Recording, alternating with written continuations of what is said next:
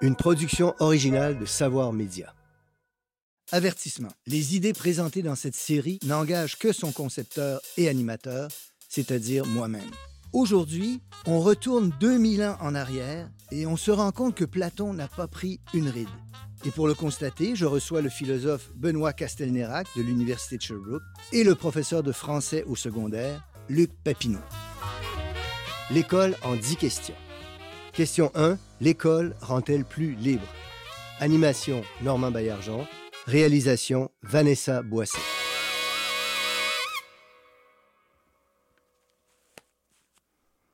Bienvenue à ce premier épisode de cette série consacrée à la philosophie de l'éducation.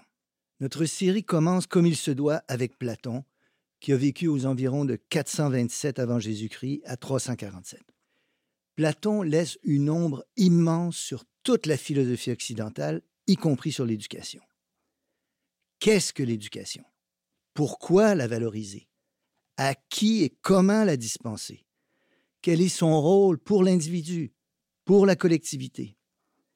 À toutes ces questions, Platon a apporté des réponses profondes et riches et qui vont influencer les philosophes et les éducateurs et les pédagogues jusqu'à nos jours.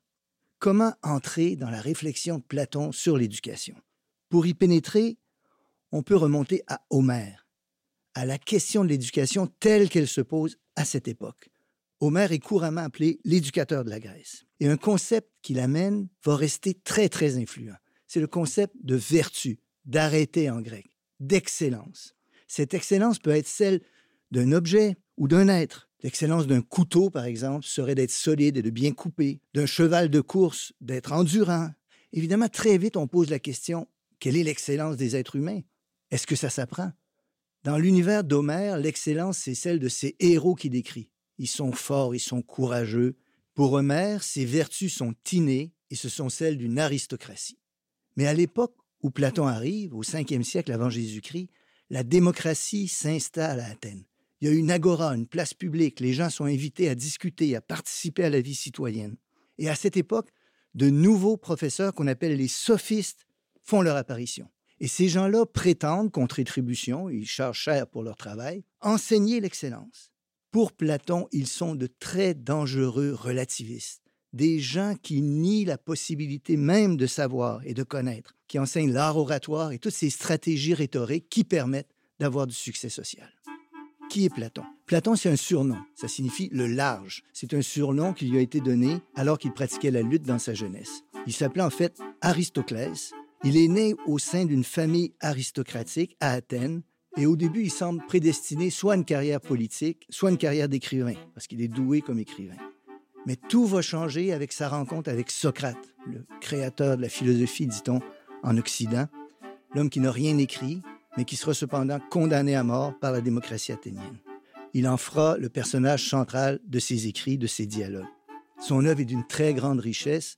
Quand il meurt, il laisse une école qu'on appelle l'Académie, parce qu'elle était construite sur les jardins d'une sépulture d'un héros appelé Académos. Aujourd'hui encore, des écoles portent ce nom.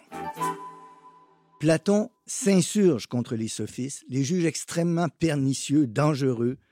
Il pense, lui, qu'un savoir véritable est possible, sur ce plan, Platon développe une théorie de la connaissance qu'on appellera l'idéalisme platonicien.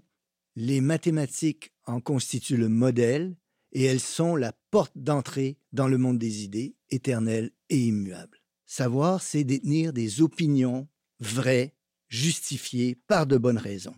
L'éducation permet d'y accéder et cette éducation libère, et on l'appellera plus tard pour cette raison une éducation libérale. Pour l'individu, elle est la capacité de penser, de choisir, d'exercer un contrôle sur ses passions, sur ses désirs. Pour la collectivité, elle engage une réorganisation profonde de la vie politique avec des philosophes rois ou reines, puisque Platon, féministe avant l'heure, pense que les femmes, elles aussi, peuvent accéder au savoir. Cet épisode veut vous faire connaître les idées de Platon, vous faire apprécier son influence et commencer une réflexion sur ce qu'il nous en reste et notamment sur cette importante et décisive question du savoir et de son importance pour l'être humain. Est-ce que le savoir rend libre? Benoît Castelnerac est professeur de philosophie à l'Université de Sherbrooke. Il a publié plusieurs articles et livres sur Platon et sur des auteurs de cette époque. Je le rencontre pour la première fois et je pense qu'on va bien s'entendre. Benoît Castelnerac, j'aimerais commencer par vous demander comment vous en êtes venu à vous intéresser à Platon, ce qui n'est pas une chose si courante de nos jours. D'abord par euh, la, nécessité de comprendre la philosophie euh, à ses origines. Donc, euh, Platon étant un des premiers philosophes, c'était un philosophe que je devais lire sur mon parcours. Aussi, juste pour l'intérêt de l'histoire de la philosophie. L'histoire de la philosophie, c'est une discipline qui est, vraiment captivante, je trouve, parce qu'on on peut voyager dans le temps. Une chose étonnante, c'est Platon, c'est parfois la grande actualité de certains de ses propos qui résonnent, qui nous parlent, qui nous semblent importants. Parmi eux, il y aurait l'importance qu'il accorde aux mathématiques. Pouvez-vous nous en parler un peu? Je pense que Platon, Aristote, beaucoup de gens à son époque étaient euh, fascinés par la cohérence. Euh, qu'il y avait derrière la géométrie, les démonstrations de géométrie. Rappelez-nous ce qu'il y avait à l'entrée de l'académie, l'école que fonde Platon. Ben, ce qu'on dit, euh, nul n'entre ici euh, s'il n'est géomètre.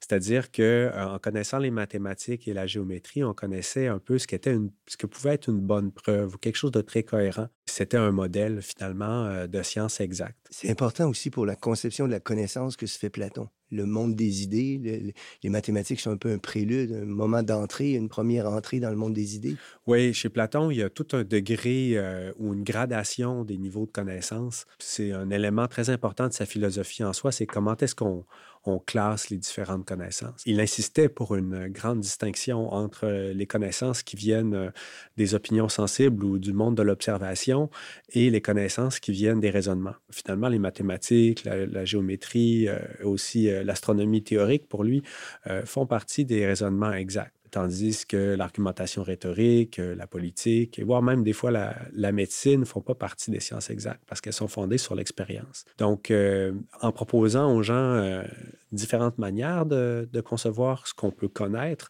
Platon utilisait souvent les mathématiques et la géométrie pour dire, ben regarde, il y a des choses qu'on peut connaître de manière tout à fait exacte et qui ne peuvent pas être mises en question par l'observation, mais qui viennent juste de est-ce qu'on comprend ou on comprend pas.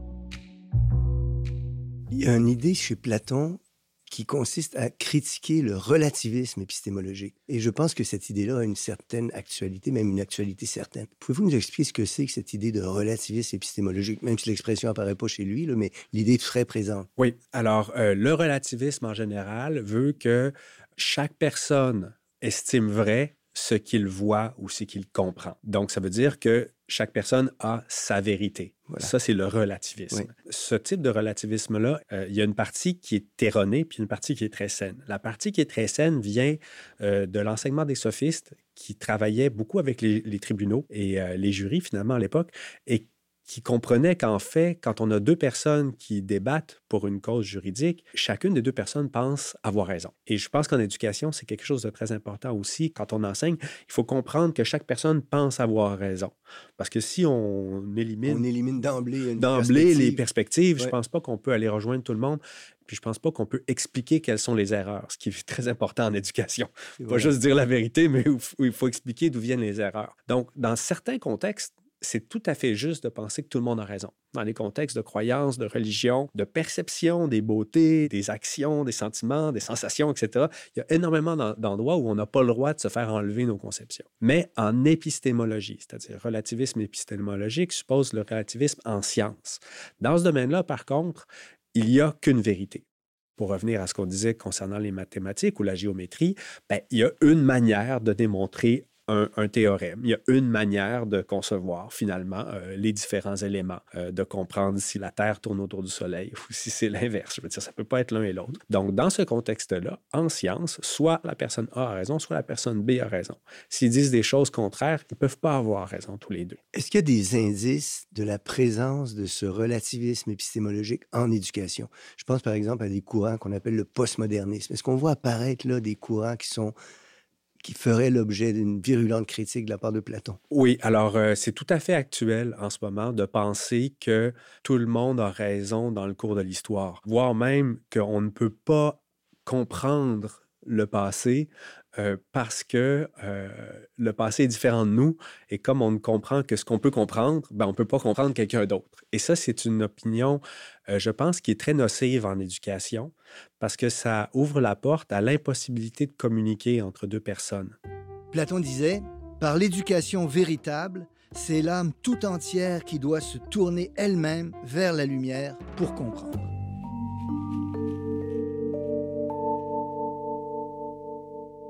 Une très longue tradition en philosophie de l'éducation se réclame de Platon pour dire il a mis le doigt sur quelque chose d'extrêmement important, à savoir que l'éducation, c'est la mise en contact de l'esprit avec des savoirs, et ça, c'est la porte ouverte vers l'autonomie, vers la liberté. Que pensez-vous de cette idée?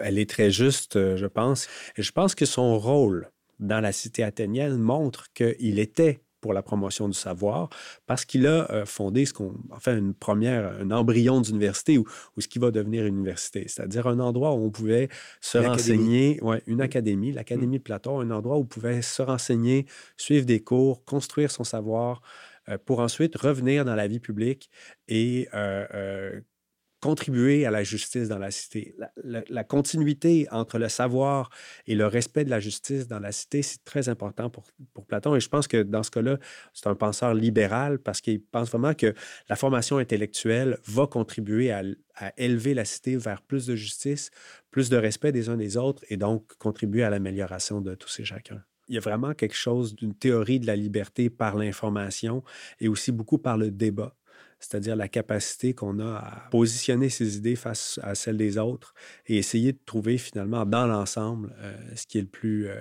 ce qui est le plus avantageux pour tout le monde. Et c'est très important de voir que pour Platon, c'est le développement de, de la personne entière. C'est quelque chose que j'ai défendu dans ma thèse sur l'éducation chez Platon.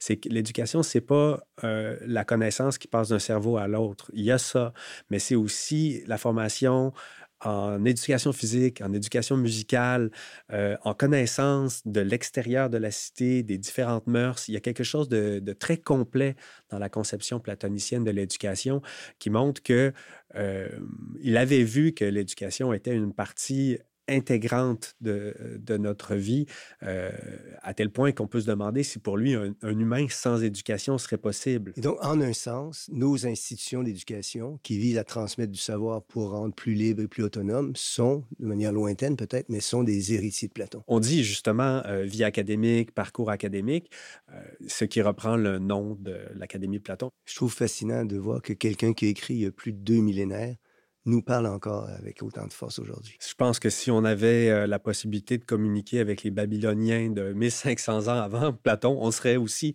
impressionné par cette actualité. À côté de la blague, la chose qui est importante, c'est que finalement, l'éducation est un, est un besoin qui revient à chaque génération il y a de la nouveauté dans les stratégies d'éducation, mais aussi il y a toujours les mêmes besoins qui reviennent. Donc, quelqu'un qui a bien pensé à l'éducation maintenant peut très bien converser avec quelqu'un qui aurait bien pensé à l'éducation il y a 1000 ans, il y a 2000 ans, etc.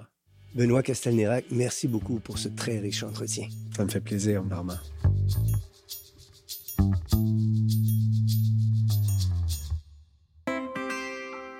Je m'appelle Flavie et j'ai 12 ans. Et maintenant, je tente d'expliquer un concept philosophique à une enfant de 12 ans.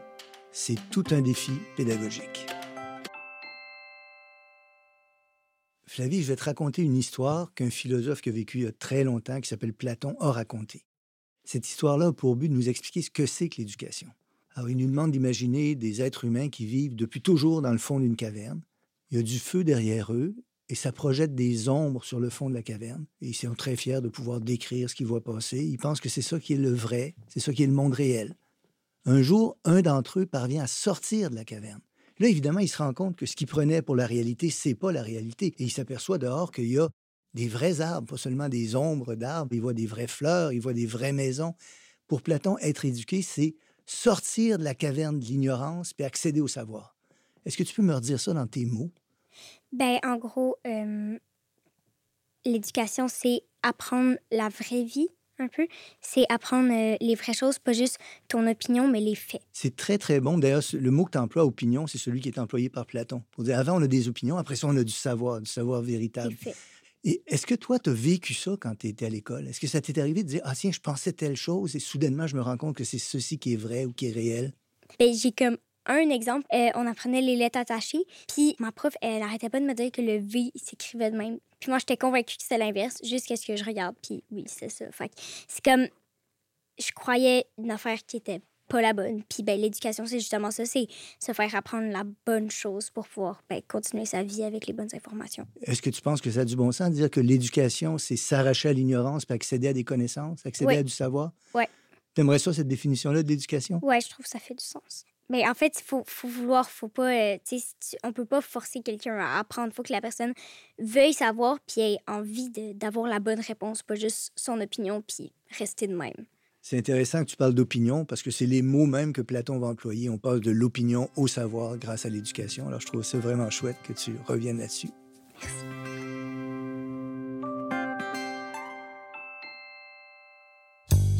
L'allégorie de la caverne est un des textes les plus célèbres de toute l'histoire de la pensée occidentale. Et il y a là un étonnant paradoxe.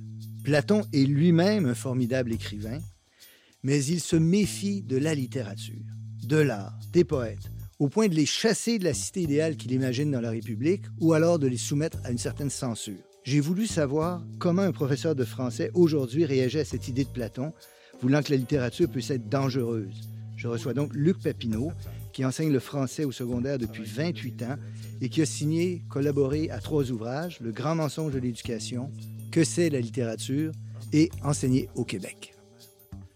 Luc Papineau, vous êtes enseignant de français au secondaire. Merci beaucoup d'être venu partager avec nous vos réflexions sur la littérature, un thème important chez Platon.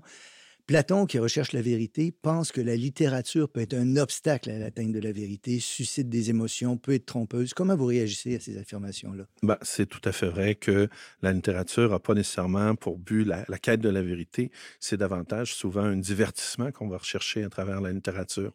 On va chercher à, vivre des émotions, à vivre des sentiments par procuration. Euh, il y a peu d'œuvres qui vont véritablement s'inscrire dans une démarche de quête de la vérité. Je vais te donner euh, deux par contre, de, romans que j'aime beaucoup. C'est Le théorème du perroquet, où on s'intéresse à différentes découvertes mathématiques, ou encore Le maître du monde, où on s'intéresse à comment on établit la longueur du. OK? Mais généralement, dans la littérature, on va verser davantage dans des archétypes. L'homme fort, le héros. Au Québec, on a la littérature du terroir, qui a beaucoup marqué euh, une certaine époque. Et là, on est dans des stéréotypes. Le père de famille, la femme, la mère de famille. C'est sûr que c'est pas avec ces romans-là qu'on va euh, pouvoir euh, avoir un portrait juste de la société québécoise. On va avoir un portrait juste de comment la société québécoise voulait se représenter, mais pas nécessairement de comment elle était. Là, on aurait des exemples de la littérature propageant des stéréotypes, des idées fausses, trompant l'accès à la réalité. Presque de la propagande, jusqu'à un certain point. Il ne faut pas oublier comment on est au Québec, on avait cette culture de, de la terre, de la haine de la ville. Donc parfois, la littérature ne cherche pas la vérité, elle cherche plutôt à convaincre ou manipuler. Et c'est extrêmement dans l'esprit par lequel Platon condamnait ces usages de la littérature. Là. Oui, on peut se demander dans quelle mesure Platon a raison, mais supposons qu'il a au moins en partie raison lorsqu'il avance sa critique de la littérature. Est-ce qu'il y aurait des cas où il serait justifié de censurer des œuvres? Jamais. On ne devrait jamais censurer une œuvre. pour quelle euh, raison? Par, principe au départ. on est dans un milieu d'éducation. Éduquer, c'est pas interdire. Éduquer, c'est apprendre. On va, on va à ce moment-là, il est préférable de prendre une œuvre et de la mettre en contexte de l'expliquer. Je vais te donner un exemple qui est le roman La balle est dans ton camp. C'est l'histoire d'un jeune garçon d'une douzaine d'années qui travaille dans une épicerie et le propriétaire est foncièrement raciste. Donc, on a des termes comme Rital, Polac, Youpin, Canuck pour désigner les Canadiens. Je pourrais pas mettre dans les mains de mes jeunes ce roman-là si je voulais répondre à certains principes de pas offenser une communauté plutôt qu'une autre. Mais justement, c'est un roman qui fait la promotion de l'inverse c'est pas un roman raciste, c'est un roman au contraire qui dénonce, mais avec une mise en contexte, on comprend très bien le personnage et pourquoi et le thème. Donc non, on ne devrait pas interdire, au contraire, simplement expliquer. Pour aborder certains sujets, il est nécessaire de traiter de questions controversées ou de positions controversées. On n'a pas le choix, il faut aborder les questions controversées.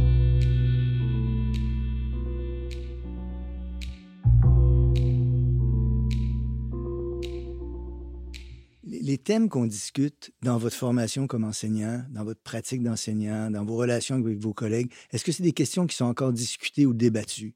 Platon, non, et le rapport de, Platon à la littérature, non. Mais intuitivement, on le fait un peu. C'est-à-dire qu'on va toujours s'assurer de mettre en contexte les œuvres. On va toujours les présenter, ces œuvres-là, en disant ce n'est pas la réalité, c'est une réalité d'un écrivain, d'un auteur. On va même montrer les limites de certaines œuvres ou, au contraire, les biais historiques ou les erreurs historiques. Auriez-vous un exemple concret de ça? Moi, je, vais avec une œuvre que, au contraire, qui est quand même assez fidèle. C'est euh, Le garçon au sommet de la montagne. Euh, et dans cette œuvre-là, on a un jeune qui est hébergé au Berghof durant la montée du nazisme avec Hitler. Et c'est intéressant parce que ça, ça apporte beaucoup de connaissances historiques aux jeunes. Il y a des réalités qu'ils ne connaissaient pas. Mais pour présenter cette œuvre-là, j'ai quand même fait un cours d'histoire au préalable, expliquer les tenants, les aboutissants de la Deuxième Guerre.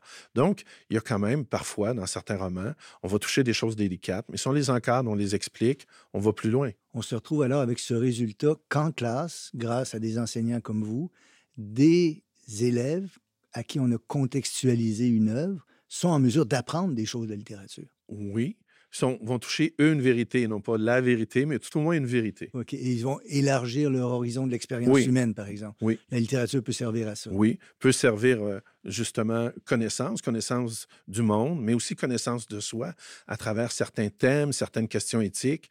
L'élève peut être amené à se positionner, à déterminer pourquoi il est en faveur ou contre euh, telle situation, par exemple ce qui fait que la littérature aurait une place dans le cursus scolaire, dans le curriculum, et elle jouerait un rôle d'enrichissement de l'expérience humaine. Pouvez-vous développer cette, cette idée-là? Voir ben comment ça se passe pour vous concrètement en classe?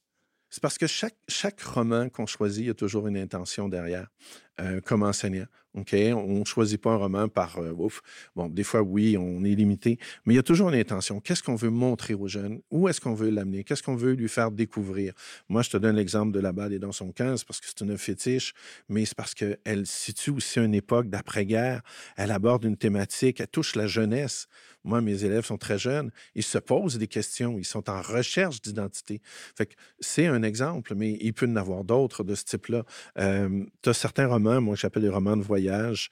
Euh, par exemple, Les crocodiles de Bangkok, qui va parler, par exemple, euh, de prostitution en Thaïlande. Les jeunes sont complètement dépassés. Et là, ils découvrent des réalités très loin de, de ce qu'eux vivent comme petit élève d'une banlieue cossue, etc., etc. Donc, parfois, on va les amener plus loin avec certains livres.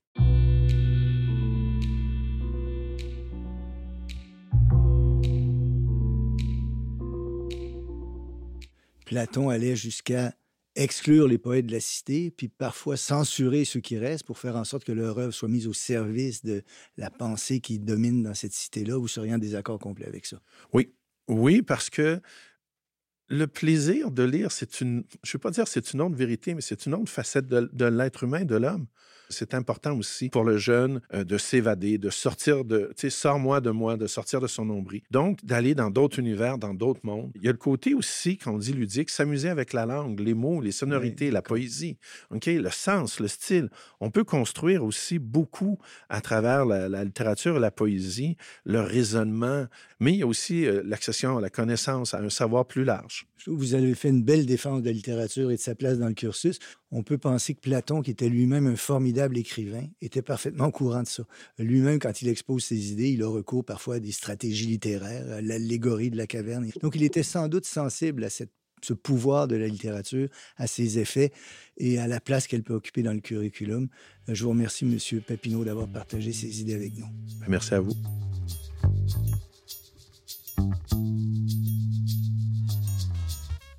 Platon a indéniablement exercé une immense influence sur l'éducation en Occident. Cette idée que l'éducation doit libérer, cette idée d'éducation libérale, parce qu'elle fait accéder au savoir, reste présente jusqu'à aujourd'hui. Il a aussi été très à l'avant-garde lorsqu'il défend le droit pour les femmes et la possibilité pour les femmes d'accéder elles aussi au savoir et de devenir des philosophes reines. C'est une idée extrêmement importante mais il a aussi beaucoup été contesté parce que sa conception de l'éducation est extrêmement élitiste, antidémocratique et heurte beaucoup de sensibilités de nos jours. Mais il reste un auteur absolument incontournable et qui éclaire aujourd'hui encore beaucoup de nos débats en éducation. Nos invités aujourd'hui étaient Benoît Castelnérac, professeur de philosophie à l'Université de Sherbrooke, Luc Papineau, enseignant au secondaire, et Flavie Lebel, philosophe en herbe. Animation, Normand Baillargeon. Réalisation, Vanessa Boisset. Recherche, Rachel Bergeron-Cyr. Prise de son, Marc-Antoine Pereda, Studio Bulldog. Production déléguée, Anne-Marie Simard. Direction générale et production exécutive, Nadine Dufour. Cette émission est disponible à la télé, en ligne et en balado-diffusion et est produite avec la participation financière du Conseil supérieur de l'éducation et en partenariat avec le gouvernement du Québec.